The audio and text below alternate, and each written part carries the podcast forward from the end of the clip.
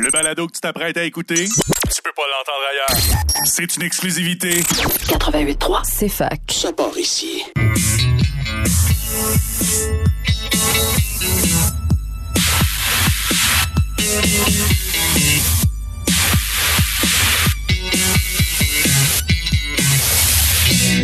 Un jour, je vais faire un film. Il sera très très bon. Il y aura quelques tournées dans mon salon sans prétention. Bienvenue à Ciné Histoire, notre premier épisode en direct des nouveaux studios de, Stéph de CFAC, ouais, pas de Stéphane, mais bien de. Choc. Ouais, ben, je, suis- je suis fatigué. J'ai des grosses semaines. Hey, comment ça va, Jade?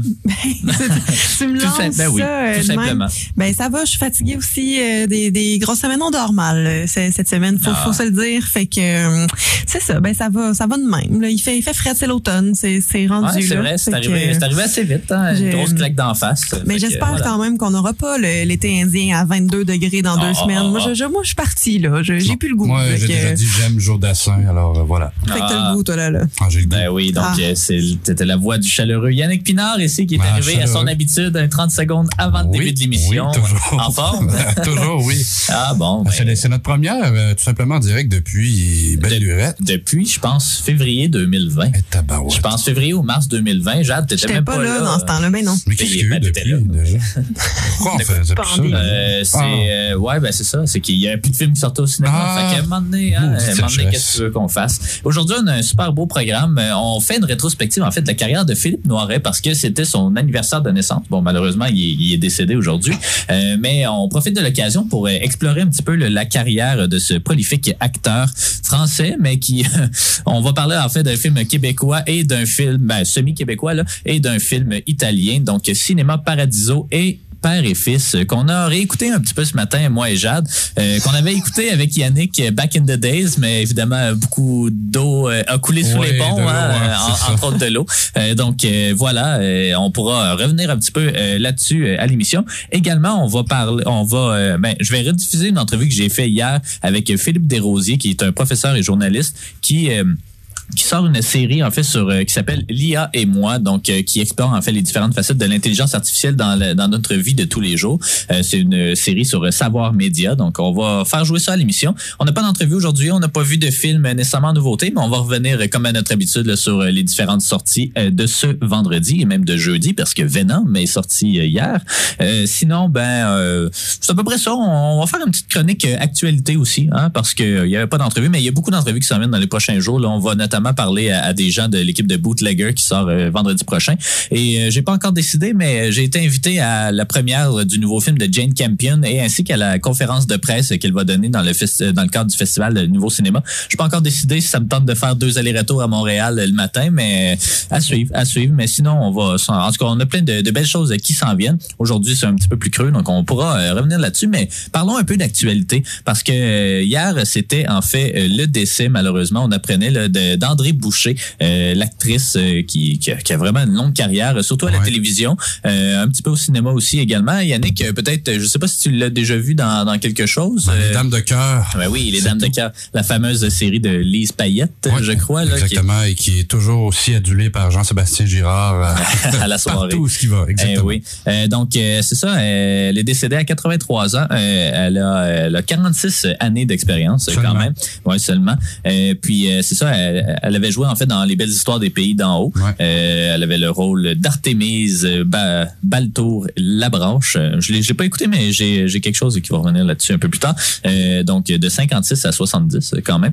Euh, sinon, ben, elle avait incarné, c'est ça, dans Les Dames de cœur, Evelyne Lamontagne. Elle avait elle est née en fait à Macamic, en Abitibi-Témiscamingue, on s'en souvient. Je sais pas si c'est une ville qui existe encore probablement, mais Ça veut dire castor boiteux et c'est très sérieux. ah ouais? Ouais. Puis t'as fait, t'as appris ça dans le cadre de. Non, en niaisant euh, les gens du coin à l'époque. On, on me l'a rappelé. Ah bon. Euh, donc euh, puis c'est ça, elle a fait beaucoup de radiothéâtre aussi. Puis euh, plus récemment, on l'avait vu, ben bon, pas nécessairement récemment, mais euh, elle, elle avait été à TVA en fait, puis à TQS, euh, à TQS dans signé André Boucher.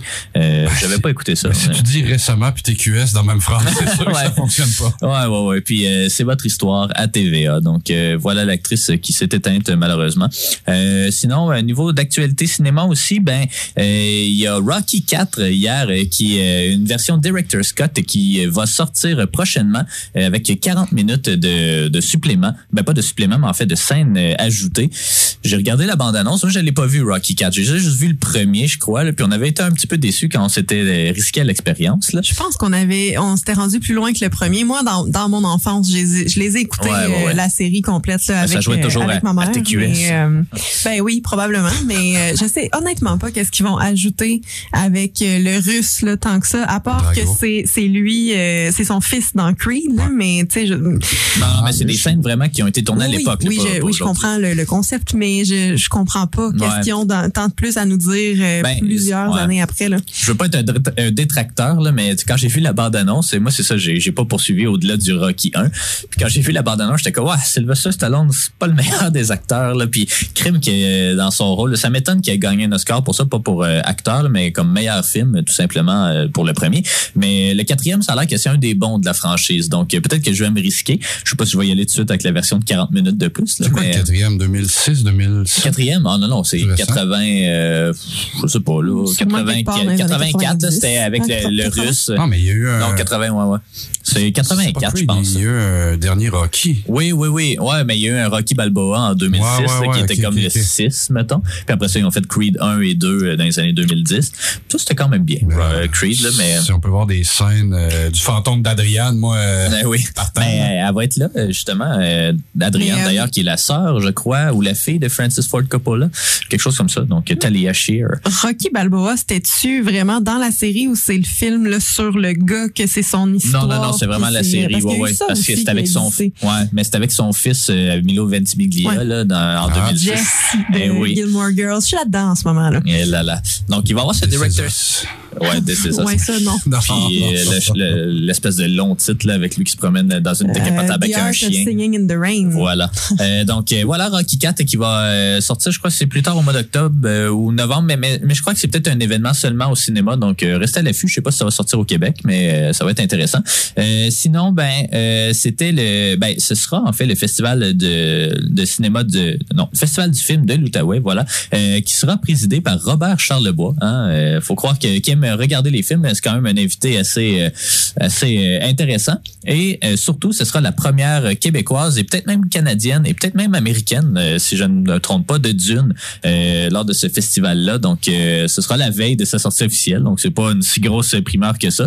Puis, il est déjà disponible sur des milieux interlopes. Là. Donc, faites vos recherches. Mais euh, j'ai bien hâte de voir ça, Dune. Il faudrait écouter d'ailleurs le vieux là, que j'ai reçu en 4K euh, récemment. Moi, j'aime tellement Sting quand tu veux. Ah oui, ben c'est ça, hein, on l'a vu dans Leaving Las Vegas, hein, c'était tellement présent. Euh, sinon, ben il y a eu une version, ça c'est quand même c'est bien mais c'est mauvais. Il y a une version restaurée de Crazy euh, qui a été faite puis qui sera au cinéma à Montréal et à Québec là au mois d'octobre. C'est bien parce que c'est le fun, hein, on aime toujours ça puis c'est un film qui est quand même difficile à trouver par exemple en DVD, en Blu-ray et tout. Donc elle va être disponible évidemment sur les ben pas là, mais les plateformes où on peut louer des films ou, ou les acheter. C'est mauvais d'un sens parce que ça veut dire qu'il ne joindra pas la collection Criterion Ouais, hein, qui, est mon, qui est mon rêve là un jour là, que Jean-Marc Vallée soit représenté là-dedans. Denis Villeneuve aussi là, ses premiers films québécois d'ailleurs. La collection Criterion manque vraiment beaucoup de films québécois. Là. Il y en a un et demi là, euh, étant mon, mon oncle Antoine et le demi c'est les Jeux Olympiques de Montréal. là. Donc euh, j'ai hâte, j'ai hâte. Il y a beaucoup de films de Guy Madden, euh, le Guy Madden, peu importe. Donc le, le réalisateur du nouveau euh, du, du Manitoba, je crois. Euh, mais euh, euh, je voilà, serais, ça je serais manque. down de- d'aller voir ça au cinéma pour vrai. Ouais. C'est un film qu'on apprécie particulièrement. Ouais, ouais, ouais. Ça, ça serait le fun. Je l'avais vu au cinéma quand il est sorti. Je pense qu'il y a quelques représentations au cinéma, soit du parc ou du musée, là, je me souviens plus, là, puis là, ça va être beau bien finalement. Mais, euh, mais voilà, donc euh, Crazy en 4K restauré, ça, ça va être assez intéressant.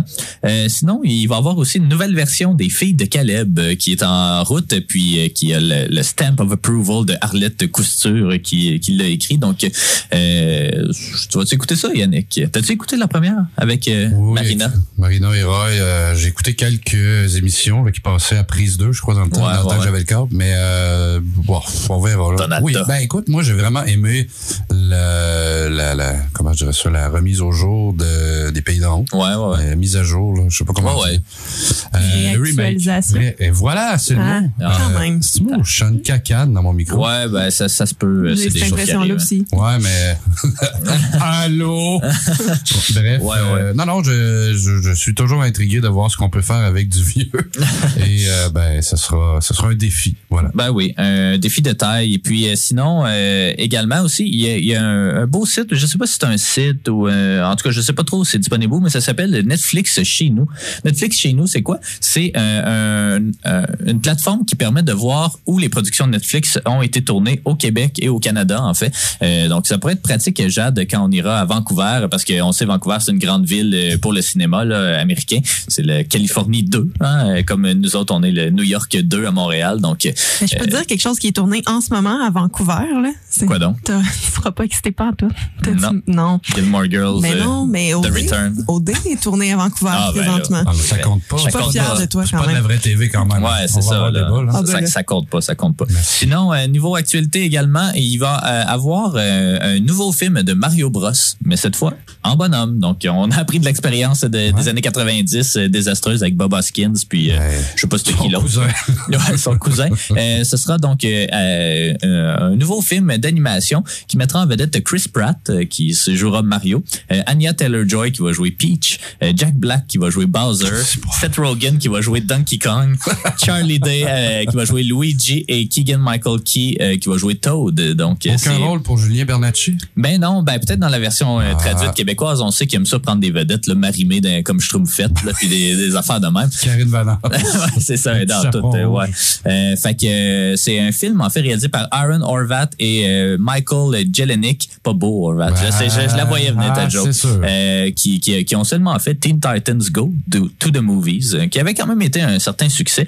Euh, donc euh, voilà, Mario Bros. Je, je suis quand même curieux. Je suis quand même curieux. Chris Pratt, je l'aime bien en général. C'est lui qui il fait-tu des voix dans euh, Ben, il fait les Lego. Lego? Ouais, Ouais, c'est le personnage principal de Lego. Ouais, c'est ça. C'est bien ce que je Il croyais. avait la bonne énergie pour Ouais. le projet. Non, exactement. Euh, sinon, euh, parlons un peu box-office québécois, euh, parce que Maria Chapdelaine a détrôné Shang-Chi euh, au box-office québécois, évidemment. Euh, donc, euh, Maria Chapdelaine, on sait, on l'a vu, euh, qui, a, qui a fait, bon, un respectable 178 000 ce qui est quand même très, très bon. Par contre, en temps normal, probablement qu'il aurait fait plus, euh, parce que, évidemment, il y a des restrictions dans- au cinéma et tout. Ah, mais ça achève. Ça achève, ça achève. Ben, il y a encore le passeport vaccinal, fait que non, ça mais- achève pas non, non, totalement. C'est-à-dire que les salles vont pouvoir être pleines si le. Oui, le oui, oui. désir, Mais avec, mais, mais jasais avec Marika euh, Vachon, là, qui anime une émission ici euh, à CFAC, et puis euh, qui travaille à la maison du cinéma, puis qu'elle elle avait vraiment vu une différence dans la, la baisse de fréquentation euh, après le passeport vaccinal, surtout pour les, les jours de fin de semaine.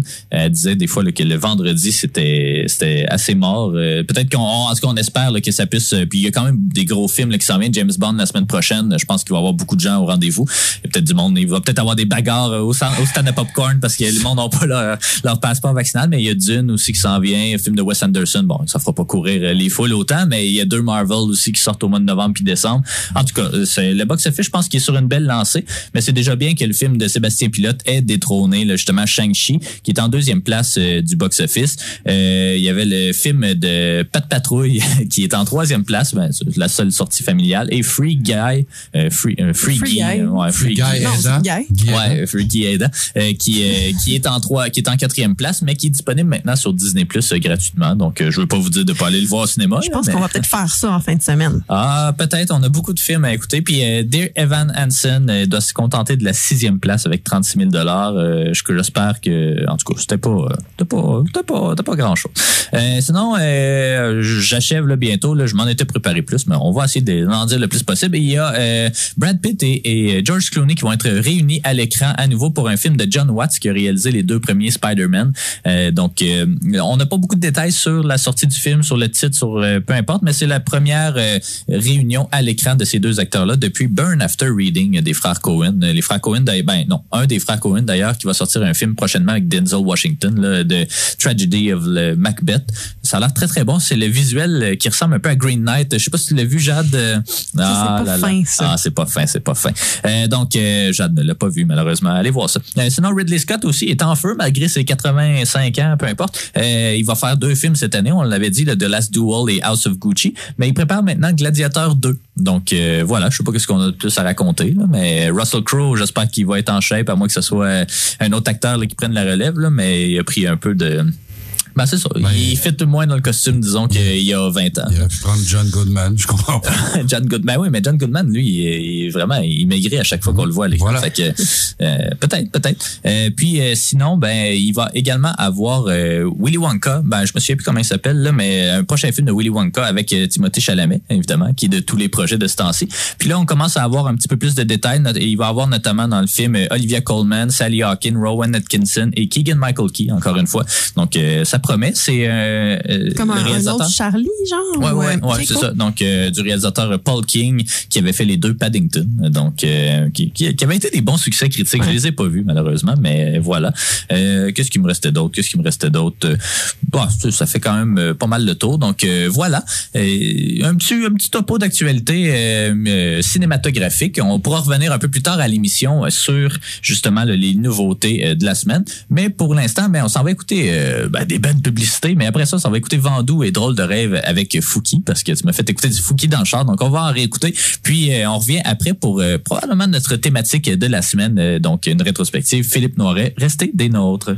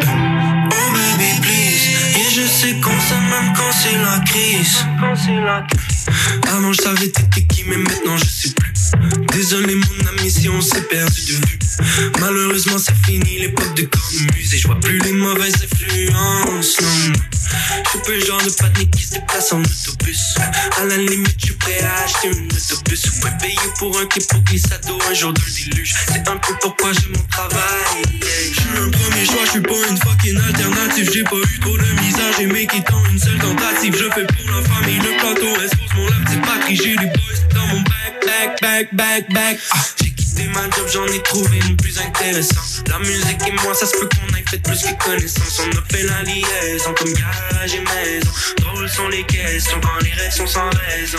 Drôles sont les questions, la folie ou la raison. Comment je peux le savoir sans demander? Chez nous, c'est la maison, fait d'hiver comme la saison. Si je te fais une passe sur le thème. Drôle de rêve, mon cœur est endormi. Même la plus belle fleur peut pousser dans les sorties. Drôle de rêve, j'essaie de m'en sortir. C'est normal d'avoir peur, des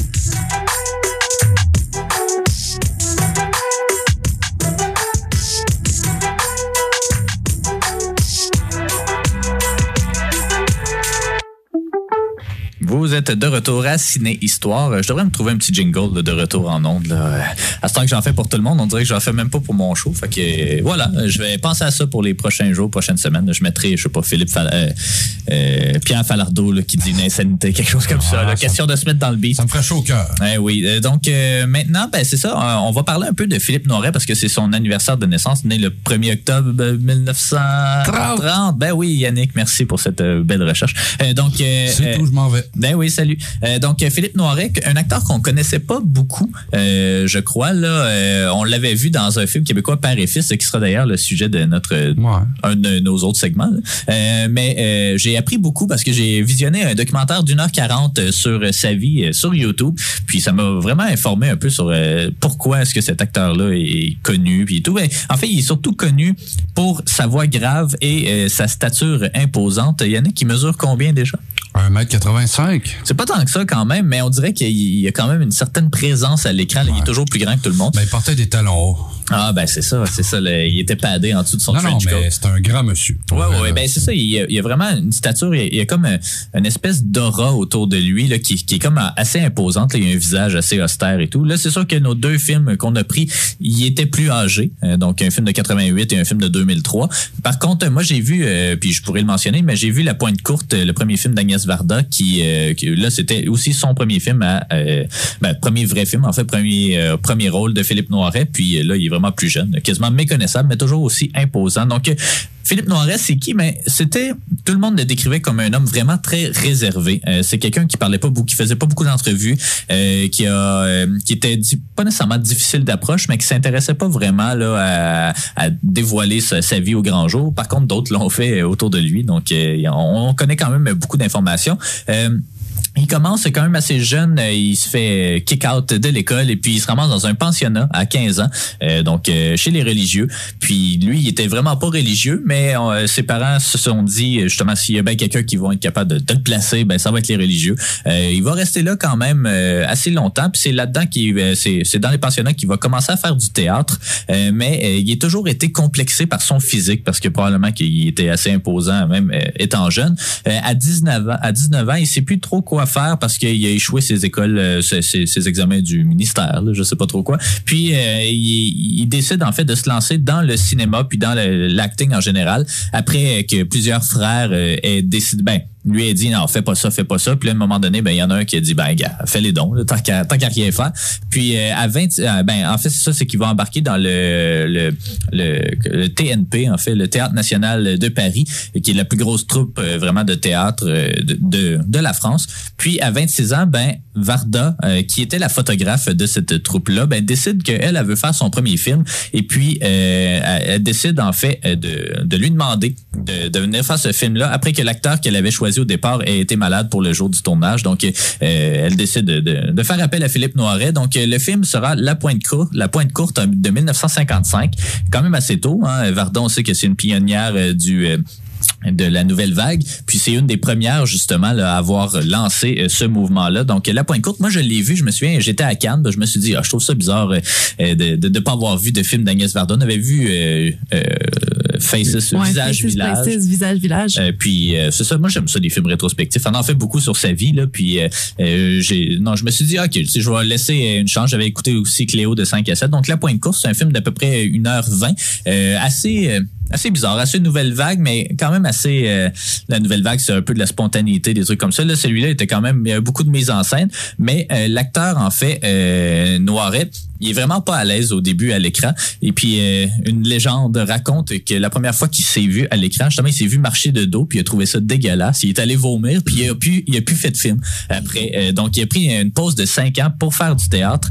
Euh, donc euh, pas une expérience très très concluante pour lui. Puis il avait l'extrait dans le documentaire. C'est vrai qu'il est pas très très à l'aise non plus. On le voit marcher de dos, puis il a l'air stiff pas mal. Donc il est allé se décontracter un petit peu au théâtre. Euh, puis euh, c'est là en fait où il va rencontrer sa femme qui, qui va l'accompagner jusqu'à la fin de sa vie, puis qui est d'ailleurs encore vivante, là, le 93 ans je crois. Donc euh, Monique Chaumette, donc qui est la, sœur de François Chaumette, un autre acteur euh, du cinéma français. Son premier grand rôle, c'est Zazie dans le métro de Louis Malle. Euh, L'as-tu vu, Yannick? Oui, Ouais. à l'époque, euh, très bon film. Ouais. Mais ça a l'air très, très bien aussi. Là. Puis euh, 1960, donc cinq ans après la pointe courte. Euh, puis, euh, mais euh, encore une fois, c'était pas un, c'était un premier rôle, oui, mais un premier grand rôle, mais il était pas la tête d'affiche. Euh, le déclic va se faire chez Gabin, euh, lorsque, euh, pas chez Gabin, mais chez Noiret, justement. Là, je foreshadow ce qui s'en vient. Euh, lorsque Jean Gabin euh, va le recruter pour le film Monsieur, euh, euh, Jean Gabin, là, il joue un maître, euh, maître D. Ben, pas un maître D, mais en tout cas, un- une espèce de lobby boy dans un hôtel. Puis euh, Philippe Noiret joue justement un, euh, un client de l'hôtel. Puis c'est Gabin qui va un peu le mentorer, qui va vraiment lui apprendre à, gérer son physique à l'écran, puis de jouer pour pas que ça être complexe, donc d'essayer de tirer profit de son physique imposant. Puis ça va ainsi tomber, puis après ça, le déclic s'est fait automatiquement, puis il va avoir plusieurs grands rôles. Tout va commencer dans euh, premier euh, premier rôle, donc au cinéma. Alexandre le Bienheureux. Euh, tu l'avais-tu vu, Yannick? Euh, Je sais qu'on s'en était parlé un petit peu, là, mais Alexandre le Bienheureux. Qui il était- reste dans son lit euh, tout, tout le film. puis, euh, Exactement. ben, ben là, en fait, c'est pas un huis clos, mais c'est Ben, tout- quasiment, tout se passe dans ma- autour de la maison, là, Exactement. C'est lui dans le fond qui reste alité puis là il y a plein de cordes puis d'affaires puis il est juste vraiment paresseux et tout. Donc euh, avec ça va décliquer vraiment le reste de sa carrière parce que euh, puis c'est un rôle aussi qui va coller qui va lui coller à la peau toute sa vie, il va se faire toujours reconnaître pour avoir joué dans Alexandre le bien bienheureux. Donc les portes d'Hollywood s'ouvrent et il s'en va jouer dans Justine de George Cooker qui est aussi qui a également fait My, Fa- My Fair Lady pardon et il va jouer dans Topaz euh, d'Alfred Hitchcock. Euh, puis il va jouer dans d'autres films aussi euh, ici et là de d'autres réalisateurs influents. Mais son premier César, donc sa première reconnaissance en milieu français, c'est pour le film Le Vieux Fusil en 1975, film avec euh, lequel il va partager l'écran avec, avec Romy Schneider en fait, qui est la princesse, l'impératrice Sissi, et puis qu'on a vu nous, ah ben non c'était Dans la nous dans la piscine. avec Alain Delon. On l'a pas vu dans la piscine, on l'a vu dans le Ouais, film, ouais, la ouais. Piscine. Ben, c'est important de le préciser. elle était la piscine aussi, pareil. Ah ouais. Mais ça a été une expérience vraiment terrible pour les deux parce que Noiret euh, détestait un peu Schneider parce qu'elle était jamais présente. euh, Dans, dans, elle arrivait toujours en retard. On- elle était quand même assez diva, mais elle avait des problèmes euh, familiaux également. Euh, puis euh, voilà, finalement, le déclic s'est fait sur scène, puis ça lui aura valu, euh, ben, sur scène, sur le plateau, puis ça lui aura valu un César. En 1979, et Noiret est affligé d'une maladie du pancréas qui a failli le laisser pour mort, euh, causée par l'alcool. Donc, il aimait bien euh, picoler. Ben, on, on le voit dans la grande bouffe, là. euh, Ouais. Il boit puis il mange sans retenue, sans relâche. Ben, c'est, c'est- propre. Ça devait être le fun pour les raccords. euh, de, Oh, ouais. il mangeait deux repas par Pour jour. le gars qui lavait les toilettes, bon, ça, Ouais, c'est ça. Euh, donc, euh, mais finalement, il aurait dû mourir, mais euh, il va euh, survivre et puis il va se retirer beaucoup dans le sud de la France à partir de ce moment-là. Il aimait beaucoup faire du cheval aussi, donc euh, il y avait euh, ses amis, euh, il y avait des, quelques acteurs aussi, puis il faisait beaucoup de chevaux euh, dans le sud de la France. En 1984, euh, il devient grand-père parce qu'il y a toujours eu des problèmes aussi avec ses enfants. Il était évidemment comme tous les acteurs jamais présents euh, non plus, ce qui a aussi miné la carrière de sa femme euh, qui devait rester un peu à la maison et puis sacrifier un petit peu sa carrière. Donc euh, en 1984, lorsqu'il devient grand-père, mais c'est là qu'il va se rapprocher beaucoup de ses enfants, mais de sa fille en fait, euh, qui vient d'avoir euh, un enfant. Euh, puis euh, ça, le tout tombe pendant la sortie du film euh, Les Ripoux, euh, qui va aussi être un gros succès en France. Il va avoir trois films des Ripoux, je crois peut-être même plus, euh, auxquels euh, Noiret va participer. Euh, ça, Ripoux, c'est une espèce de, de comédie justement sur euh, deux policiers, deux flics là, qui enquêtent sur euh, Thierry ben, les hein, Thierry Lhermitte, voilà. la réplique. Voilà, donc euh, sur la corruption des policiers, des trucs comme ça. Donc euh, voilà. Euh, puis euh, la mort de son père euh, va aussi beaucoup l'affliger. Puis ça va arriver pendant le tournage de Cinéma Paradiso euh, qu'on a vu aussi, puis que on voit aussi certains parallèles. Veut, veut pas, là, il joue, il interprète, on pourrait y revenir, là, mais il interprète évidemment le mentor de petit de ce petit Salvatore. Euh, donc euh, euh, un an. un an après sa après sa mère, c'est ça, la mort de son père survient. Ça va le troubler, puis il va utiliser cette expérience-là pour le film La vie et rien d'autre de Bertrand Tavernier, qui est sur la deuxième guerre mondiale, je crois. Il va reprendre beaucoup parce que son père avait été prisonnier de guerre pendant la deuxième. Puis il va reprendre beaucoup des, des éléments euh, que son père lui avait dit, euh, des, des props aussi, des bottes, euh, son habit et tout. Euh, puis euh, ça va vraiment l'imprégner. Bertrand Tavernier parlait vraiment d'une performance inspirée et tout. Puis ça va lui valoir son deuxième César à Philippe Noiret, euh, qui puis je l'ai pas vu. Ça aurait peut-être été intéressant de le voir ce film-là, mais il est vraiment une belle performance selon les extraits que j'ai vus. Mais le livre également au sujet Ouais. de la Deuxième Guerre mondiale, le Uranus, où Ouais. il est barman dans un bar de la Résistance, là, me semble bien. C'est, c'est très bien. C'est, euh, ben, c'est français, là, mais c'est, Ouais. de la comédie, mais un peu, un peu noir, un peu. euh, on un petit peu là-dedans. là. Ouais. Euh, donc, euh, ben, il a fait, il a fait 150 films à peu près là, dans sa carrière, donc c'est quand même beaucoup. Euh, puis euh, là, il y a un petit peu de polémique familiale qui va arriver en 93 lorsque sa fille va sortir un livre bi- autobiographique sur sa vie, puis qui va être peu élogieux sur, euh, sur, euh, disons, Philippe Noiret, euh, sur le fait là, qui, qui était jamais présent comme père et tout. Euh, évidemment, les médias vont euh, partir en, peur, vont vouloir euh, trouver du, drama et tout, mais finalement tout va se tout va ils vont recoller en fait les pots cassés, puis tout va bien se passer. Mais il se rend compte aussi à partir de la deuxième moitié des années 90 qu'il y a de moins en moins de rôles qui s'offrent à lui. Il, croit lui-même que les jeunes réalisateurs ont peur un peu de la, réputation de, Philippe Noiret. Ils ont, peur de lui demander tout simplement de faire un rôle. Puis il y a un petit peu d'agisme évidemment, même au cinéma. Donc il y a moins de rôles qui sont disponibles pour des plus vieux acteurs. Donc il retourne au théâtre pour euh, la pièce Les Côtelettes de Bertrand Blier. Puis euh, ça va être un succès monstre vraiment. Puis c'est là que Michel Bougena, euh, on le connaît bien ici au Québec, là, euh, c'est, il a fait un petit peu de, de gala juste pour rire ou je sais pas trop quoi. C'est un humoriste, mais c'est un réalisateur également, puis un acteur, j'imagine, euh, qui va l'approcher pour euh, tourner son premier film Père et Fils, qui est le film qu'on a visionné également. Je pensais pas trouver autant euh, d'in- d'informations. J'ai pris celui-là parce que ça donnait qu'il était venu au Québec. Mais finalement, c'est un film assez crucial dans la carrière de Philippe Noiret. C'est pas mal un de ses derniers grands films.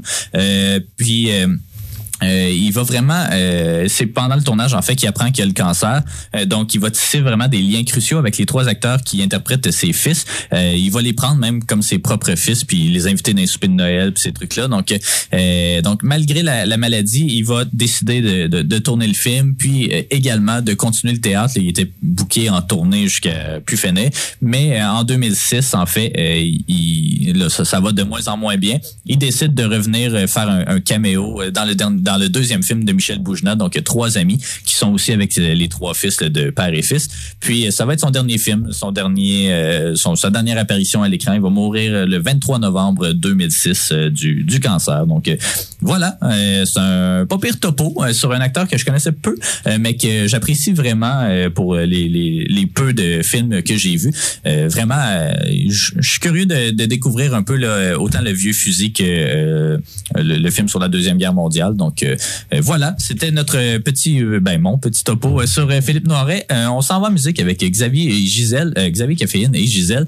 Puis on va revenir après ça sur Cinéma Paradiso, un très bon film qu'on a écouté tard hier soir. Restez des nôtres.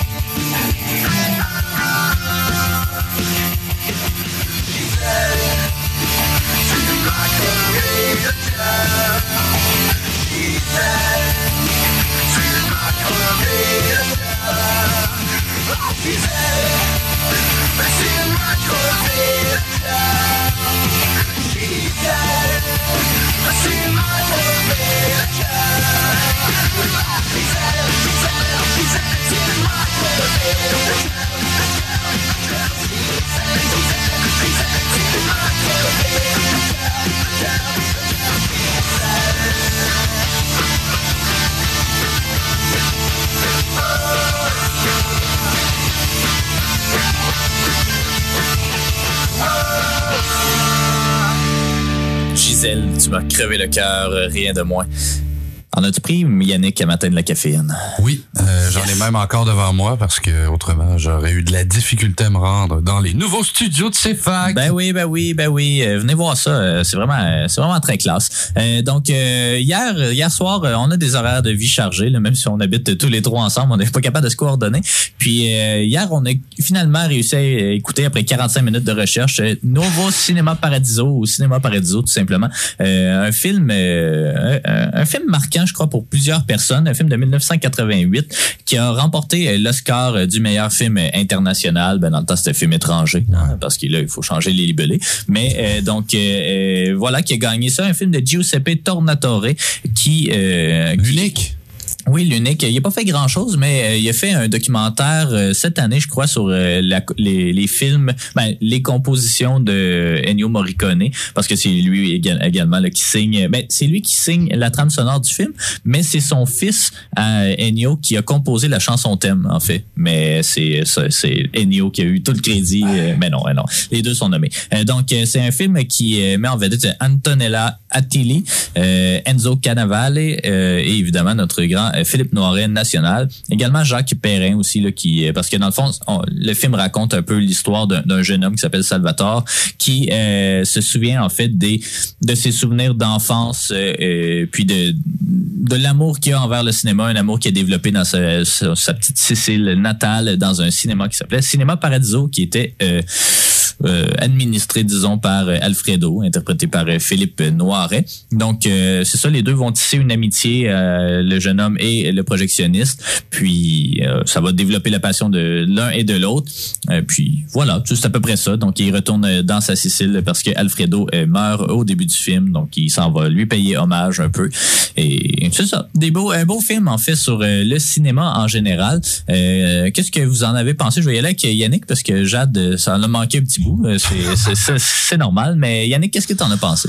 C'est un très beau film. euh, c'est un film, ben, essentiellement, c'est pas un flashback, mais c'est un, un souvenir à 99%, là, à part le début puis la fin, finalement. Ouais. Mais c'est un film, bon, l'esthétisme est, est bien, les plans sont bons, mais le, le, le jeu le jeu des acteurs est, est- est bien consolidé par euh, l'histoire, donc le scénario. C'est c'est c'est touchant, c'est ça, c'est ça le mot, c'est touchant, parce que c'est un, évidemment Salvatore, c'est un, c'est un gamin, c'est un petit un petit Chris Ouais. dont tu sais qui, qui, qui vit sans père. Évidemment son père on comprend qu'il est mort à la guerre euh, élevé par euh, bon sa mère seule et bon il vit avec sa sœur.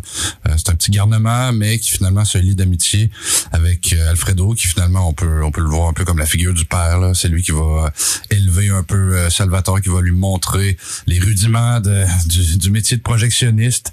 Parce que ben évidemment on, on vivait l'époque de la censure là en, en Italie comme dans beaucoup d'autres États euh, Ouais. euh, je veux dire catholique, mais même ailleurs, euh, on, on Québec, pouvait pas ouais. tout montrer. Non, non, mais c'est ça, on pouvait pas tout montrer et c'était le clergé qui décidait quand couper, quoi couper. Évidemment, on le voit avec le curé qui coupe partout. Fait y a un, petit bec ou quelque chose. Ben, c'est euh, ça, une nudité. Oh, on avait un mollet, enlève-moi ça. ben, c'est ça. Et Salvatore, lui, évidemment, rêve de récupérer toutes les bobines, euh, tous tout, tous les, les, les, les négatifs euh, pour, évidemment, en faire un film. Puis, évidemment, ben, Faire un montage. Angelo, il garde ça, là. Montage de film cochon. Ben ouais, ouais. Fallait innover dans le temps, fallait y aller, hein, comme Ben disait oui. Loud. Euh, donc voilà, euh, c'est ça le reste. Le reste, Ouais, c'est bon. une belle histoire euh, finalement où on voit euh, Salvatore évoluer Ouais. euh, encore en trois époques, trois époques près, essentiellement. Puis ben évidemment Philippe Noiret se dégrader suite à un incident qui arrive euh, dans le cinéma. Exactement. Jade, qu'est-ce que tu en as pensé? Oui, ben c'est ça. Tu, tu l'as mentionné. euh, je, je, je me suis malheureusement endormie, comme ça m'arrive quand même assez fréquemment là, sur nos films de, de ciné-histoire. C'est parce que misère, on les commence si tard les, les films. Euh, mais ce que j'ai vu, c'était c'était vraiment vraiment bon. Euh, honnêtement, ça fait penser beaucoup à, à Marcor qu'on avait couvert là, pour euh, le ciné-histoire numéro 4, euh, Critérion. Euh, c'est ça c'est l'espèce de petit charme de la ville italienne où tout le monde se connaît. C'est un c'est un petit village. Il y a tout le monde qui a son rôle euh, très euh, Ouais. très typé là dans dans cette communauté là puis euh, qui doit fermer le square à minuit. Là, parce que, là, Puis euh, coucher, il y a quand même euh.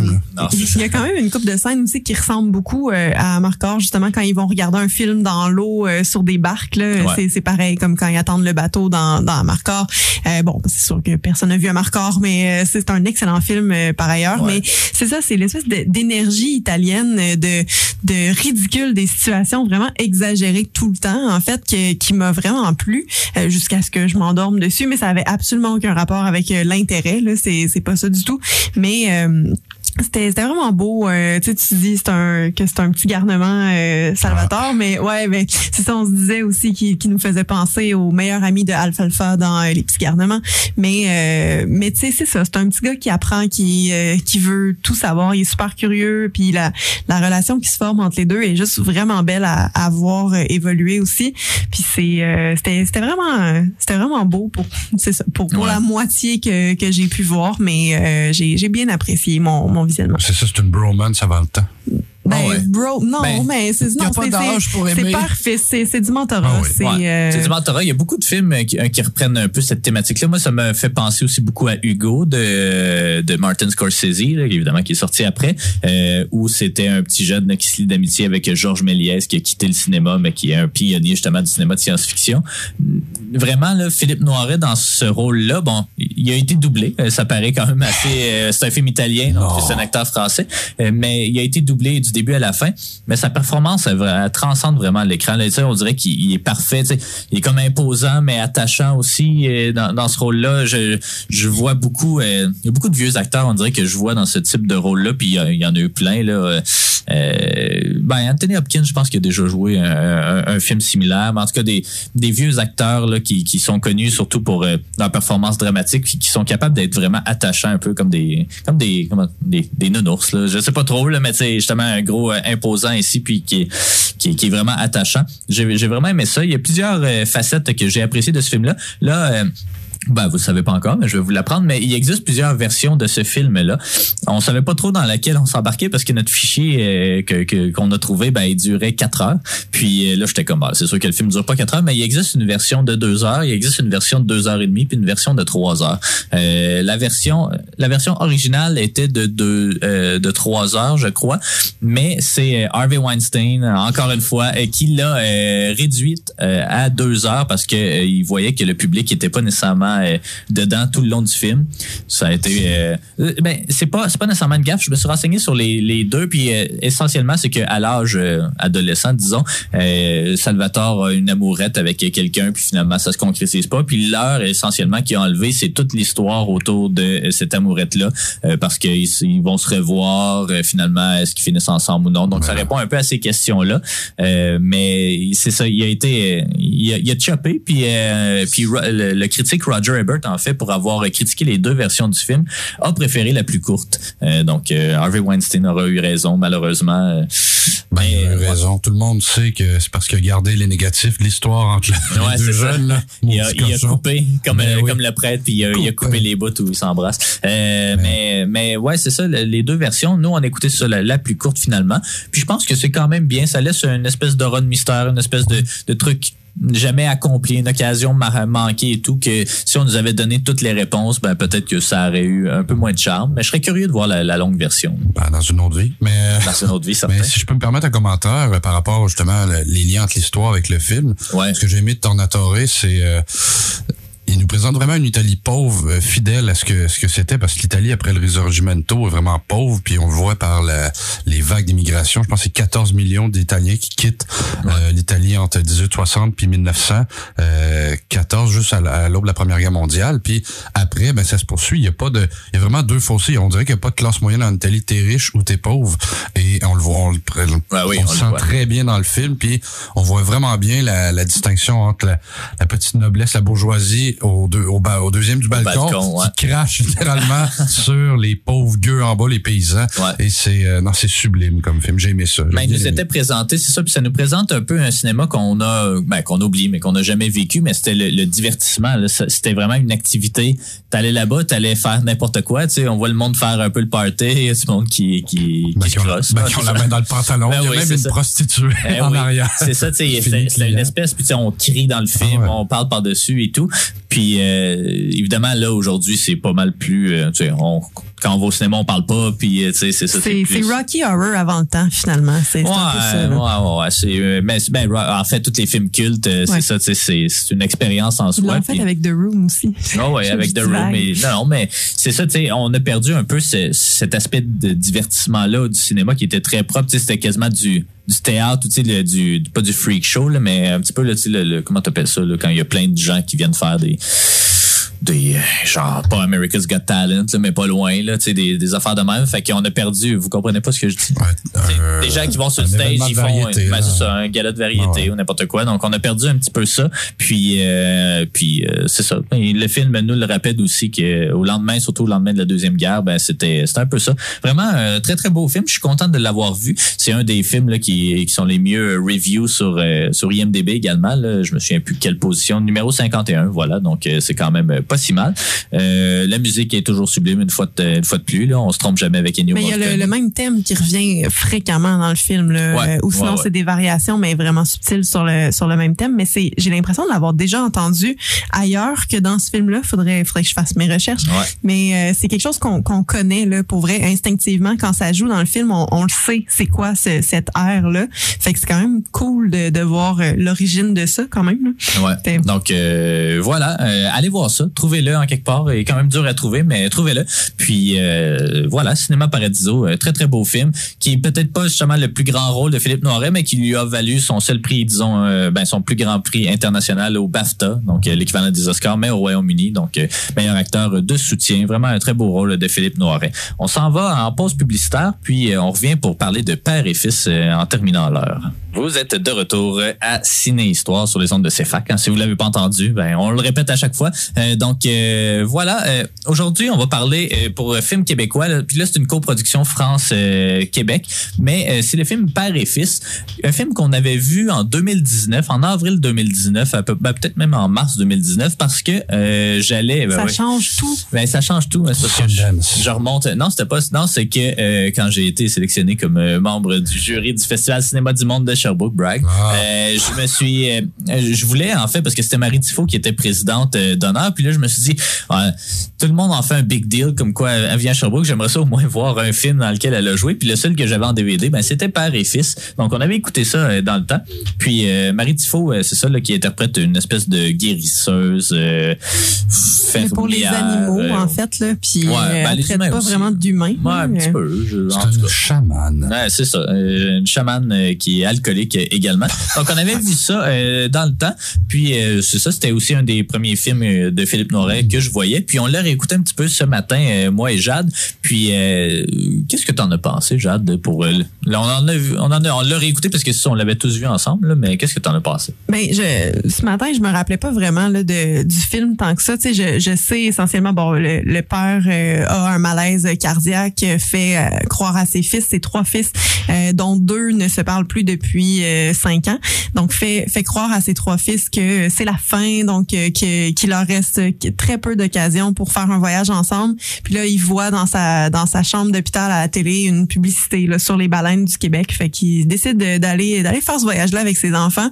Euh, donc pour pour les rapprocher, mais en leur cachant la vérité qui va tout à fait très bien. En fait, là, c'est son, son propre frère, frère qui est son médecin et son, son frère est, est pas vraiment d'accord avec ses motifs, mais c'est ça, il y a espoir que ses, ses fils se reparlent au terme de ce voyage-là. Donc, euh, s'en vont au Québec euh, faire un, un road trip, en fait, parce qu'ils arrivent à Montréal euh, au départ, euh, rencontrent Pierre... euh, Euh, Pierre Lebeau. Pierre Lebeau, puis, euh, puis, puis qui est un peu euh, sous dans un bar, euh, qui va enterrer sa femme le lendemain. Ouais. Euh, puis Pierre Lebeau leur, leur parle de sa cousine, je pense, euh, ou euh, Non, c'est juste une connaissance qui s'appelle, euh, je vais attendre que Pinard finisse, mais qui s'appelle euh, Mado. Donc, euh, il va dire, ah, va chez Mado. Puis là, en tout cas, voilà. il n'y a pas de quiproquo sur le, le vrai chez Mado. Ah, c'est pas le bingo Amado, c'est ça. Non, non, non, c'est ça. Fait qu'ils s'en vont là-bas, prennent la route, euh, puis le, le film est vraiment un road movie, en fait, un road trip movie. Puis c'est un peu ce que j'avais oublié de, de ce film-là, parce que je me rappelais qu'il qu'il se rendait au Québec puis qu'il allait là-bas, mais c'est à- quand même à 700 km de Montréal. Fait que le film passe beaucoup de temps sur le, le voyage, justement, puis l'espèce de rapprochement entre les quatre, euh, dans le fond. Puis une fois arrivé là-bas, ben là, il reste peut-être une demi-heure, 45 minutes. Puis là, ben, c'est l'espèce de traitement euh, où le, le père ment à ses garçons euh, allègrement. Puis c'est euh, c'est un, c'est un beau film. C'est quand même drôle. C'est la, la coproduction, je pense qu'elle avantage les, les deux là, dans le sens que euh, on, on rit de nous beaucoup, mais on le fait à l'inverse aussi. Là. Le, le Québec est représenté d'une façon caricaturale, mais je pense que la France l'est également en même temps. Euh, ouais, peut-être un petit peu, mais c'est surtout en fait que tu sais autant euh, oui on est représenté caricaturalement, mais tu sais tout le monde aime ça, euh, être ici au Québec puis aime les paysages, aime la nature, aime euh, c'est pas nécessairement juste euh, négatif euh, ce qu'on en fait. là. Non, On non, connaît- mais c'est comment comment on parle dans le film, comment on est, Ah, ouais, comment ouais. on est vu, puis tout ça. Mais c'est, je pense que c'est ça, Ouais, ça s'équivaut dans le sens que, tu sais, il y a, y a certains moments, les, la représentation qu'on se fait du Québec, je la trouvais un peu un peu intense, mais je, je pense que c'est comme ça s'équivaut dans le sens que c'est probablement pas à 100% euh, fidèle aux Français non plus. Donc on essaie de, de rejoindre ça au milieu. Puis je trouve que c'est un, un film efficace qui qui est beau. C'est un film comme il se fait quand même pas mal aussi, mais euh, Charlevoix. c'est- Ben oui, Charlevoix, tout à euh, fait. ça, ça se passe dans le coin de la Malbaie. Bon, Yannick, tu l'as pas revu depuis euh, un bon moment. Là. Je tu sais pas si dormais, je peux... toi, ce matin. Ouais, c'est ça. Je sais pas, je peux te demander Non, tes non, mais j'ai impressions. ben, j'ai des, souvenirs quand même de l'avoir vu. Moi, ce qui, à part, la, PTSD. à part la, la performance de Geneviève Brouillette dans le film, Ouais, ouais. qui était justement à la collation des grades à Sherbrooke la semaine dernière, brag. Tout est dans tout. Ben, tout est dans Brag. tout. Non, mais euh, euh, ben, c'est un beau film, mais tu sais, dans, dans les films relation père-fils, j'ai évidemment préféré Un jour la nuit. C'est pas aussi touchant euh, que ça. C'est c'est une comédie légère là. Oh ouais. Mais c'était, j'aime les collaborations euh, France-Québec parce qu'il n'y en a pas assez. Ouais, Il y en avait, il y en avait quelques-uns. avec Pierre Richard, là. Comment ça s'appelle? euh, Pas le bonheur de Pierre, mais euh, Eh boy. 2009 à peu près. là, Il s'en vient dans, dans l'hiver québécois. Ouais. Puis il y a Rémi Gérard là-dedans. euh, il y, en- ben, y en a eu quelques quelques-unes des collaborations, mais pas euh, pas assez marquantes. Mais ça, ça, c'en était une qui aurait pu fesser, qui aurait pu frapper, mais tu sais, c'est resté sobre, contrairement à Marie Tifo dans le film. Ouais. Euh, mais non, non, mais, mais c'est beau, tu sais, la façon qu'il invente le mensonge pour justement réunir ses Ouais. trois fils. Et euh, tu sais, finalement, c'est inventé. C'est une excuse pour faire un beau voyage, finalement, dom-tom, comme on dit. Ouais. Mais euh, non, non, c'est un, c'est un bon film. Il me semble à l'époque, j'avais, j'avais, j'avais été pas subjugué, mais j'avais trouvé ça bien. là. Ouais.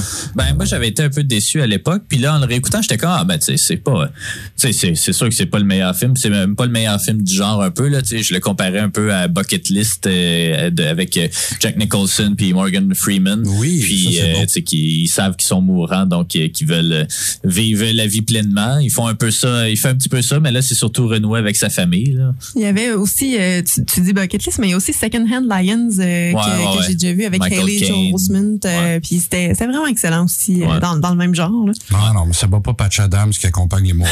hein, franchement, là. Ah ben là, mais mais c'est ça quand, quand on regarde un peu la vie puis qu'on voit que Philippe Noiret était vraiment malade aussi euh, à l'époque euh, du film, ben ça, ça remet un peu les choses en perspective puis on voyait qu'il tu sais, qu'il qu'il re- représentait bien évidemment le, le- le personnage de comment il s'appelle Léo, voilà.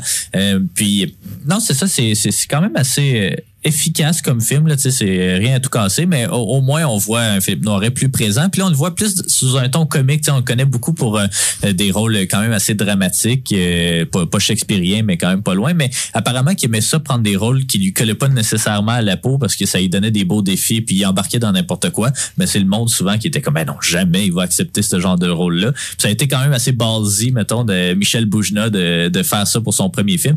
C'est un film qui a pris euh, à peu près 5-6 ans à écrire aussi à chaque fois euh, Michel Boujna il disait ah, à chaque fois qu'on s'assoyait on écrivait des idées mais on travaillait pas vraiment puis là, de moment donné Noiret il, il est venu me cogner puis il a fait euh, là euh, tu sais que je serai pas là toujours là fait que si tu veux le faire ton film t'es mieux de le finir puis là il était comme ah, ok ok je vais, le faire un Guy Nadon dans série noire. Je veux ma larme à l'œil. Ouais. Je veux ma larme. Exactement. Donc euh, euh, voilà, un film quand même assez efficace qui met en vedette également le Charles Berling, Bruno Puzzolo et Pascal LB qui euh, qui a aussi euh, euh, Bruno Puzzolo a écrit un livre aussi sur Philippe Noiret. C'est Philippe Noiret qui lui a demandé euh, de, puis il s'est vraiment ouvert là, pour la première fois de sa vie vers euh, vers la fin de sa vie justement euh, pour écrire ce- cette espèce de biographie là.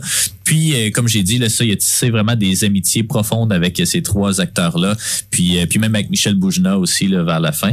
Michel Boujna, euh, c'était c'était bien de le voir aussi. Euh, Je pense que c'est peut-être, je sais pas si c'est là que ça a commencé son amour du Québec, là, mais on sait qu'il est venu euh, beaucoup, là, un peu comme Franck. Dubosc. Ben oui, Franck Dubosc, que, que- que- voyons, il a pris goût au Québec tellement qu'il s'est Ouais. pris un loyer sur le Mont-Royal. Euh, pas longtemps, par Plateau, exemple. Ça fait. coûte moins cher que dans euh, n'importe quel arrondissement de Paris. Ben oui, du coup, hein. Ouais, Mais voilà. Philippe Noiret, j'ai l'impression que c'était un pince sans rue charismatique, tu sais, un, Ouais.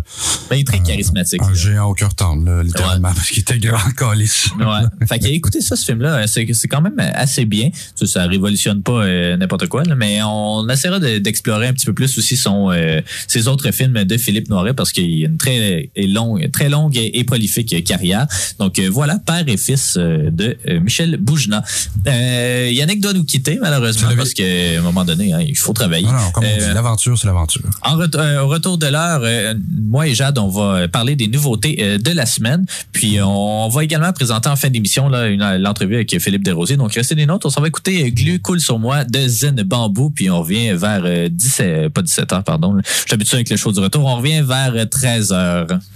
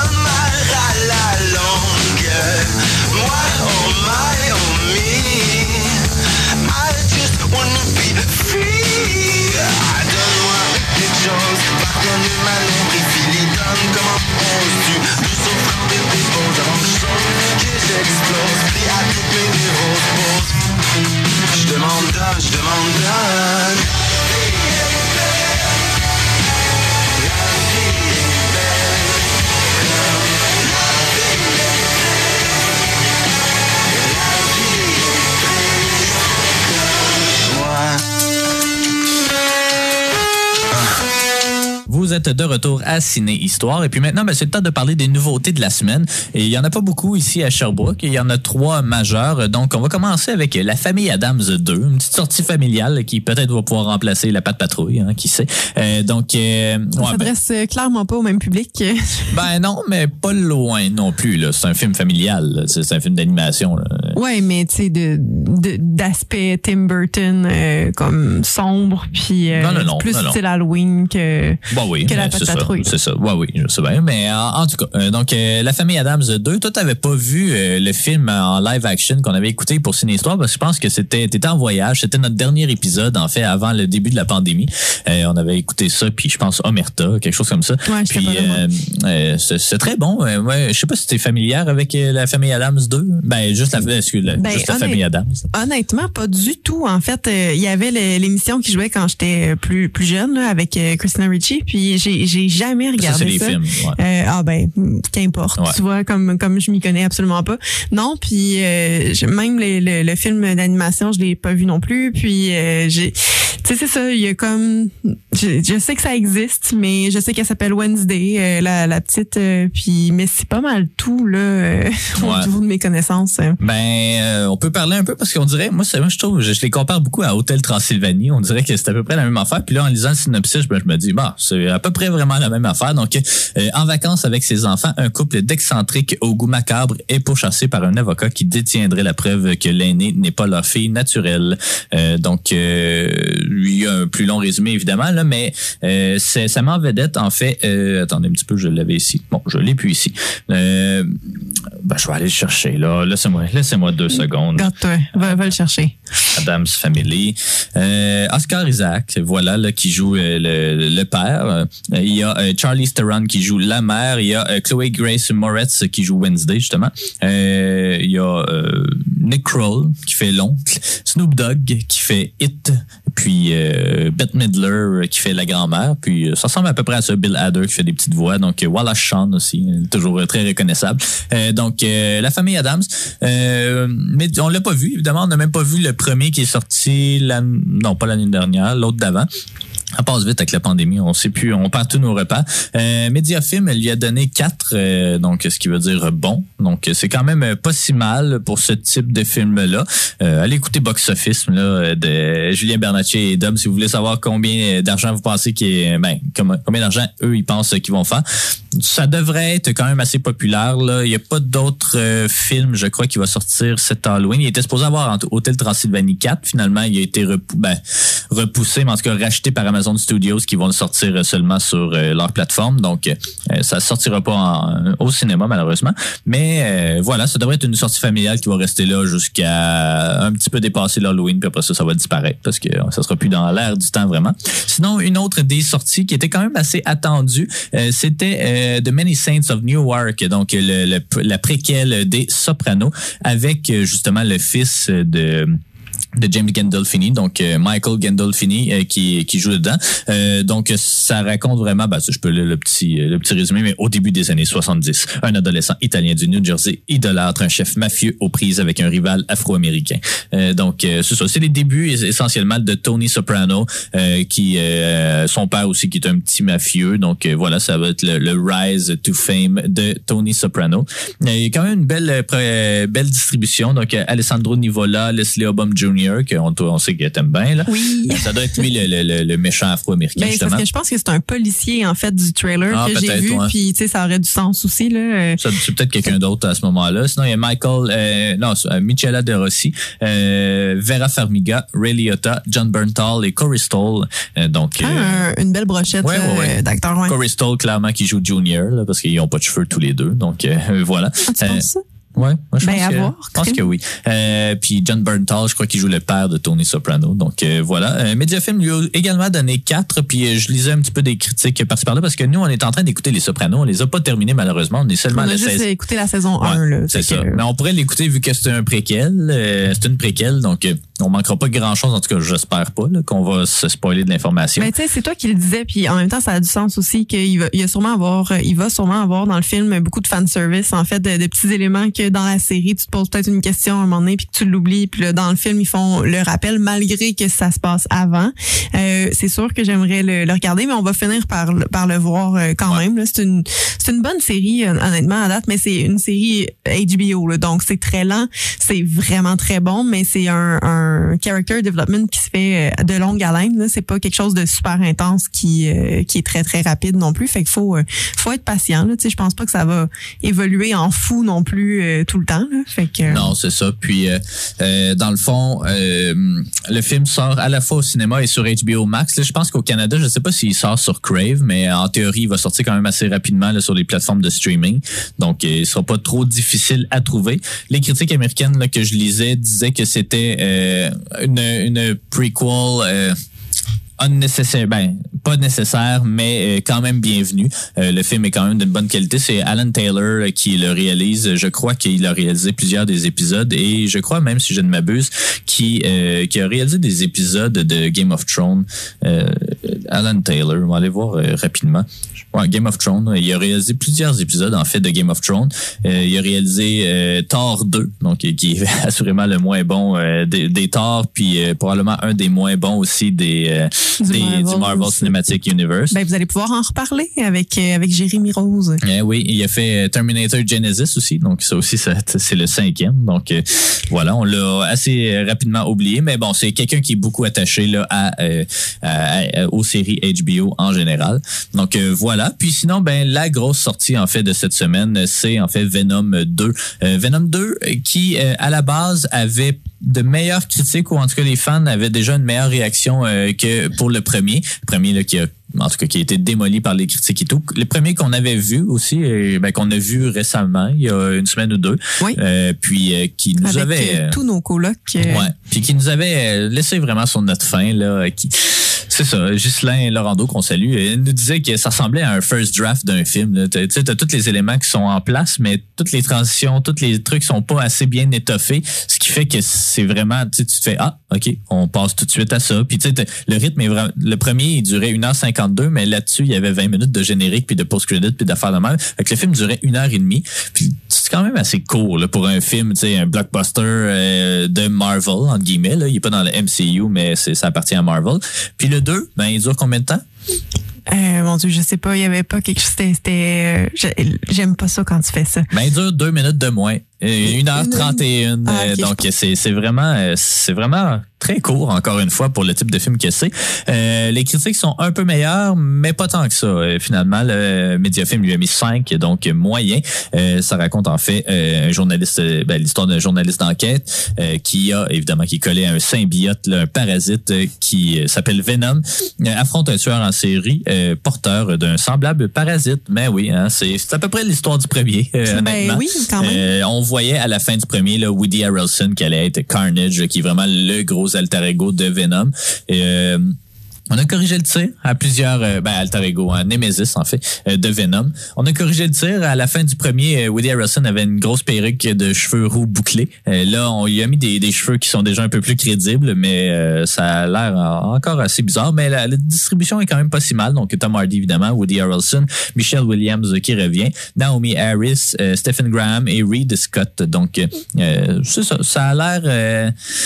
Apparemment qu'ils assument vraiment leur aspect déjanté puis euh, comique disons là. Euh, on sait que en tout cas dans les dépendamment de la BD c'est quand même assez comique la relation que Venom entretient avec Brock euh, justement. Mais euh, en tout cas, dans le, dans le premier film, c'était plus ou moins, tu sais, oui, c'était un film sérieux, mais en même temps, ça se voulait une comédie, ça se voulait un film à grand comme, développement. comme les Marvel en général aussi. Là. Ouais, mais la comédie était pas pareil. C'était euh, ben quoi que c'était un PG-13, euh, ça beaucoup de gens le reprochent là, il était comme fait un R-rated là, tu sais, surtout que là c'est pas DC mais tu sais ce qui n'est pas dans le MCU habituellement, on se gêne pas nécessairement pour essayer de, de le faire un peu plus trash comme les Deadpool ou euh, les certains X-Men, pas toutes mais euh, voilà donc euh, Venom, je m'attendais peut-être honnêtement à une meilleure réception. C'est Andy Serkis cette fois qui fait euh, la réalisation, Euh, il se fait quelques films qu'il fait, il avait fait Mowgli, il avait fait euh, un autre que je me, je me souviens plus vraiment.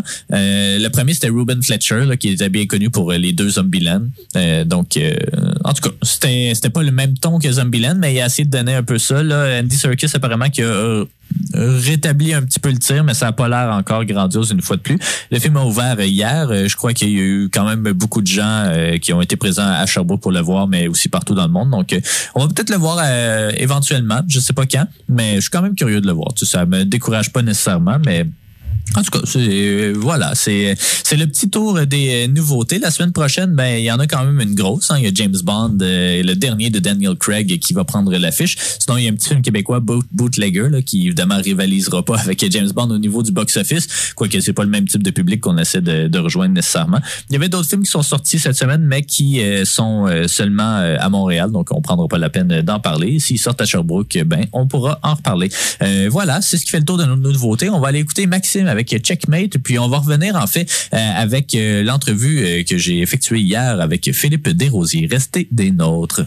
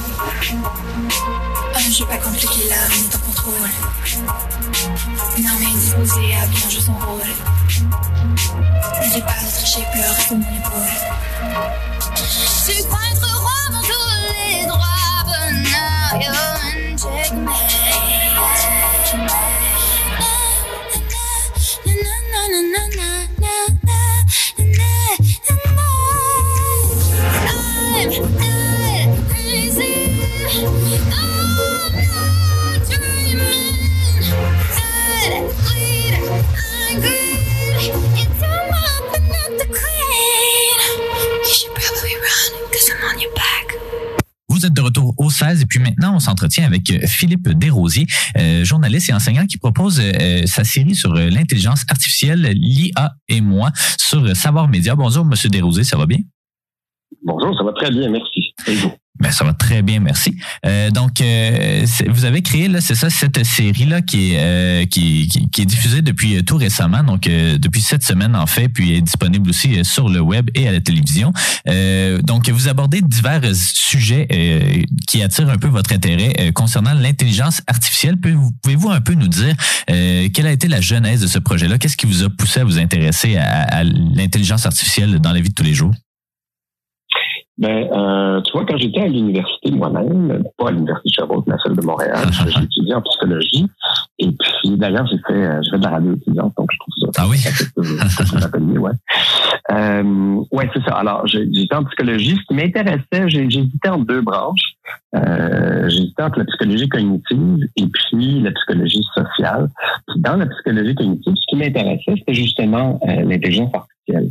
Ça, fait longtemps, donc c'était vraiment pas au point. Ça n'a aucun rapport avec ce qui se passe maintenant, mais on en était au, balbutiement. Ça commençait cette affaire-là. Je trouvais ça extrêmement, euh, extrêmement stimulant. Bon, finalement, j'ai décidé de ne pas étudier là-dedans et puis d'aller en, psychosocial, puis j'ai commencé à enseigner, puis donc euh, ça, j'ai jamais fini mon doc finalement. Mais, donc, euh, c'est un, intérêt qui a toujours été là. Puis comme je travaille dans les médias en plus d'enseigner, ben ça m'a euh, je, regardais beaucoup qu'est-ce qui se passait. Et dans les dernières années, dans la dernière décennie, mais, il y a- vraiment eu une explosion. Et Montréal est au centre de ça. Alors, euh, euh, une forme de l'apprentissage euh, que font les machines a été particulièrement développée ici. Puis c'est vraiment pas pour être chauvin, c'est pas pour dire on est meilleur que les autres et tout ça, mais vraiment le, le Québec, Montréal euh, en particulier, c'est c'est vraiment un endroit où ça se passe en ce moment, puis, euh, euh, auquel on fait référence partout dans le monde. Puis, euh, c'est ça, vous l'explorez, euh, justement, l'intelligence artificielle dans divers domaines, l'alimentation, la santé physique, l'écologie. Euh, on associe évidemment souvent l'intelligence artificielle euh, aux ordinateurs, aux, té- aux téléphones et tout, mais l'automation, euh, c'est quelque chose aussi qui revient euh, depuis plusieurs décennies déjà, là, euh, oui, avec les machineries, mais de plus en plus avec l'intelligence artificielle.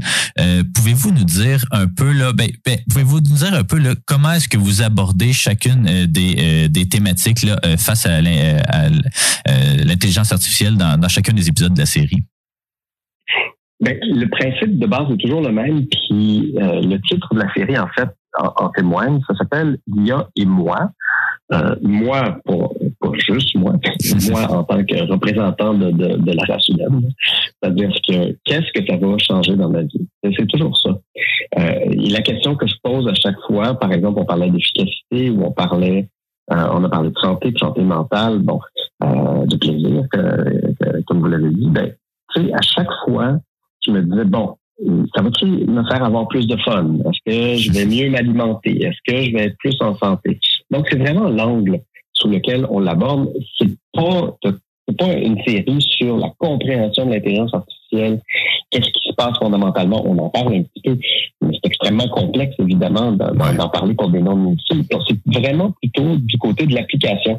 Tu sais, les, les chercheurs sont souvent demandés à quoi ça sert. Bon, mais c'est la question que je leur pose. à quoi Ouais. ça sert? À quoi? Est-ce que ça va m'être utile à moi tout de suite?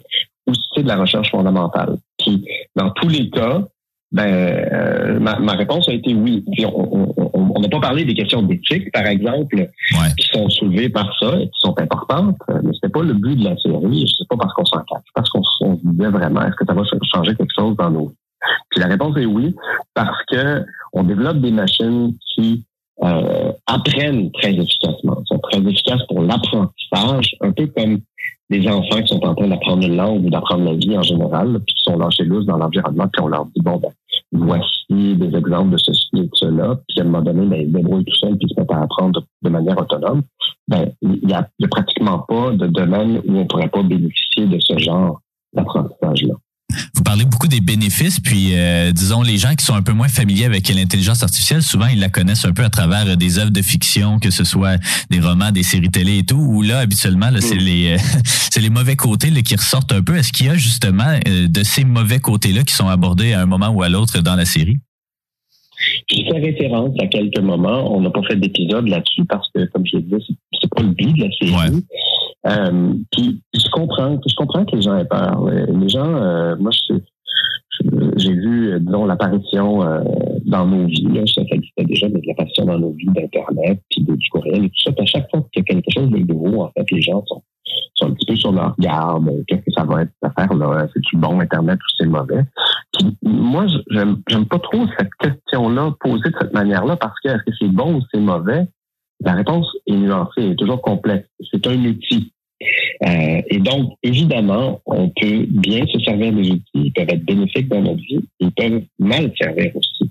C'est-à-dire que l'analogie que, que, que j'ai pris récemment là-dessus, que, que je vais reprendre ici, c'est de dire ben, un outil comme un tournevis, on peut s'en servir pour faire le mal.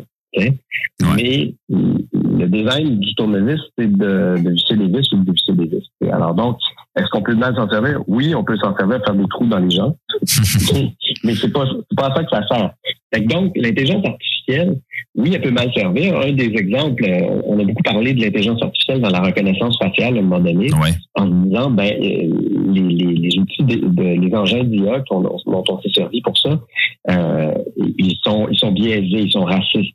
Bien sûr que l'engin est, est raciste si la personne qui le programme est raciste. Et d'une certaine manière, involontairement, euh, la personne l'était. Euh, On a montré, euh, on, s'est servi d'exemple de, de- pour, ces engins-là de visages de blanc. Alors, c'est c'est sûr que c'est pas très bon pour les visages de personnes noires ou de personnes asiatiques. Donc, c'est sûr que là, on en a fait un mauvais usage. Alors, il faut avoir, comment dire, un sens critique. Il faut avoir ce que certains chercheurs appellent un canary in the coal mine, c'est-à-dire un canari dans, dans la mine. C'est-à-dire que des fois, on sent qu'il y a quelque chose qui qui va pas. Peut-être qu'on devrait arrêter puis se poser la question de savoir qu'est-ce qu'on fait vraiment avec ça. Mais disons qu'on est à des années-lumière de Terminator. Vraiment, ou, ou de HAL dans, dans de l'espace. Les, les tâches de des, des, des engins d'intelligence artificielle sont très, très spécifiques, très circonscrites, sont bonnes pour faire une affaire. Repérer le bon minerai, par exemple, ou, ou trouver des cancers dans des euh, euh, dans des radiographies ou détecter si quelqu'un est en train de développer l'Alzheimer. Ça, c'est bon si on l'entraîne là-dessus, si on l'entraîne bien. Pour le reste, euh, ils sont pas capables de, de, de distinguer un chat d'un chien. là. Donc, c'est- selon ce que ce que je comprends, c'est vraiment plus l'application pratique dans, dans la vie de tous les jours. Donc, euh, nous, comment est-ce qu'on peut se reconnaître à, à- à travers un monde de plus en plus euh, euh, intelligent artificiellement? Mais euh, vous, je parle, euh, je, je vous pose la question à vous là, parce que probablement que vous l'explorez pas vraiment non plus dans la série. Mais est-ce que vous croyez justement que l'application de l'intelligence artificielle devrait être et pe- peut-être pas maintenant vu que c'est encore euh, on est encore dans les débuts mais croyez-vous que ça devrait être balisé que ce- que ça devrait être que, que les élus par exemple euh, puissent euh, justement encadrer un peu les, les, les divers usages et pratiques qu'on peut faire de l'intelligence artificielle ou euh, si vraiment c'est c'est un débat à avoir dans 15 ou 20 ans? Non, je pense qu'on peut l'avoir dès maintenant. Ce serait une bonne chose. Je pense que ça peut se passer à plein de niveaux. D'abord, euh, informer les gens euh, que, que, que ça existe, que c'est là. Euh, fait que ça, c'est déjà la première chose. C'est une chose qu'on essaye modestement de faire avec euh, avec la série chez, chez Savoir Média, mais euh, mais les gouvernements aussi. Puis, puisque j'en profite que vous êtes dans le milieu universitaire pour dire, ben dans le milieu universitaire aussi. Mais tu sais, il y en a déjà des balises dans le milieu universitaire, c'est-à-dire qu'il y a des comités éthiques, par exemple, puis, puis tout ça, puis, puis on se préoccupe de ce qu'on fait avec euh, avec les objets de recherche euh, qu'on qu'on a sous la dent. Donc, il y a, des endroits où c'est là, il y a des endroits où c'est moins là. Mais pour moi, ça passe d'abord par l'information, puis par, euh, l'éducation. Puis, euh, comme je disais, c'est ce qu'on essaye, encore une fois, modestement, de faire avec la série. On est une goutte d'eau dans l'océan, mais c'est ce qu'il faut faire en général. Croyez-vous, en terminant, là, euh, on parle beaucoup de pénurie de main-d'œuvre euh, de ce temps-ci. Croyez-vous que l'intelligence artificielle va être un- une espèce de bombe un peu sur euh, cette crise qui, qui semble nous affliger dans le moment? Euh, je sais pas. Peut-être que oui. Il y a des, on parlait d'aspects négatifs. Il y, en, il y en a un euh, dans, dans, dans, dans le cadre où est-ce que on a une pénurie de main d'œuvre, c'est sûr que c'est moins criant, là, mais c'est c'est sûr que les engins d'intelligence artificielle vont remplacer des individus. Euh, Si on, demande à une machine de conduire, euh, par exemple, un autobus, puis qu'on réussit à faire euh, qu'on réussit à faire une machine qui, est assez bonne pour le faire un jour, puis qui est assez qui est plus sécuritaire donc qu'un qu'un chauffeur humain, ben ça va prendre la job des, chauffeurs d'autobus. C'est sûr que quand on en manque, c'est pas un gros problème. Dans d'autres cas, ça pourrait être problématique. Fait que donc peut-être que euh, peut-être que ça pourrait combler pour répondre à la question que, vous avez posée. Oui, ça pourrait combler des, déficits euh, dans un dans un dans une perspective où est-ce qu'on on manque de main d'œuvre certainement ça pourrait faire. Donc, euh, Philippe Desrosiers, merci beaucoup d'avoir pris le temps de nous parler. On rappelle évidemment de notre auditoire là, que euh, l'IA et moi, c'est disponible sur Savoir Média et c'est disponible autant sur le web qu'à la télévision. Merci beaucoup d'avoir pris le temps de nous parler aujourd'hui. Ben oui, ils sont tous là sur le web. Bon, ils font ça maintenant, les, les, les chaînes, ils ils mettent tous les épisodes sur le web, puis après ça, ils les diffusent à la télé parce qu'ils se sont rendus compte que c'est pas la même clientèle. Mais je présume que la vôtre est plus web, alors on peut binge-watcher Exactement, ben oui. moi dès maintenant Ben oui, sur, puis sur le euh, site de Savoir Média. elle est bien euh, bien divisée aussi là, donc euh, en différentes sections, l'IA et le plaisir, l'IA et l'efficacité, la santé et tout. Donc euh, c'est vraiment très très user friendly là pour prendre un terme anglophone. Merci beaucoup. Ça m'a fait un immense plaisir. Et voilà, c'était notre en- entrevue là euh, avec Philippe Desrosiers. Vraiment, allez regarder ça, c'est gratuit là. Puis euh, les capsules, ben, il y en a entre 10 minutes et 30 minutes, donc euh, c'est vraiment euh, euh, comme vous voulez. Il y en a même euh, en bas de 10 minutes. Donc allez écouter ça, vraiment, c'est très très très intéressant. Sinon, ben, c'est tout déjà là en ce qui nous concerne à Ciné Histoire. Une émission un peu plus courte cette semaine, mais on aura plusieurs entrevues dans les prochaines prochaines semaines, prochains épisodes. Donc manquez pas ça. Et puis, ben Jade, je te remercie beaucoup d'avoir été des nôtres aujourd'hui. Ben écoute, ça me ça me fait plaisir. Hein. Faut faut en profiter. Là. Le, le Ben oui. télétravail facilite euh, le, le podcast, fait que pourquoi Ben oui. pas venir euh, de temps en temps, puis dans, dans les beaux studios aussi. Donc Ouais. ça me ça me fait plaisir euh, d'être ici. Yannick, évidemment, ne télétravaille pas, donc il est parti travailler. Euh, mais il va être de même heure, même poste avec nous la semaine prochaine. La semaine prochaine, d'ailleurs, on parle des duos comiques au cinéma. Donc, Laurel et Hardy, Ding et Dong, peut-être, peut-être, Dominique et Martin. Je sais pas. On verra, hein, on vous garde la surprise On se jusqu'à... demande vraiment là. Ouais, c'est ça. On, on garde la surprise euh, en Michel Côté et Louis-José Hood, hein, peut-être. Ben, peut-être, peut-être. Euh, Frank Dubos qui est euh, et Stéphane et Rousseau. Stéphane Rousseau. Et Il y en a plein, il y en a plein. Ben pour euh, le savoir, ben c'est vendredi prochain, même heure, même poste, donc midi. Manquez pas ça. Puis sinon, ben on se laisse en musique avec Tick Glasses et Dogo. Merci beaucoup et allez au cinéma. Là. Il y a des bons films, allez au cinéma. Bonne semaine.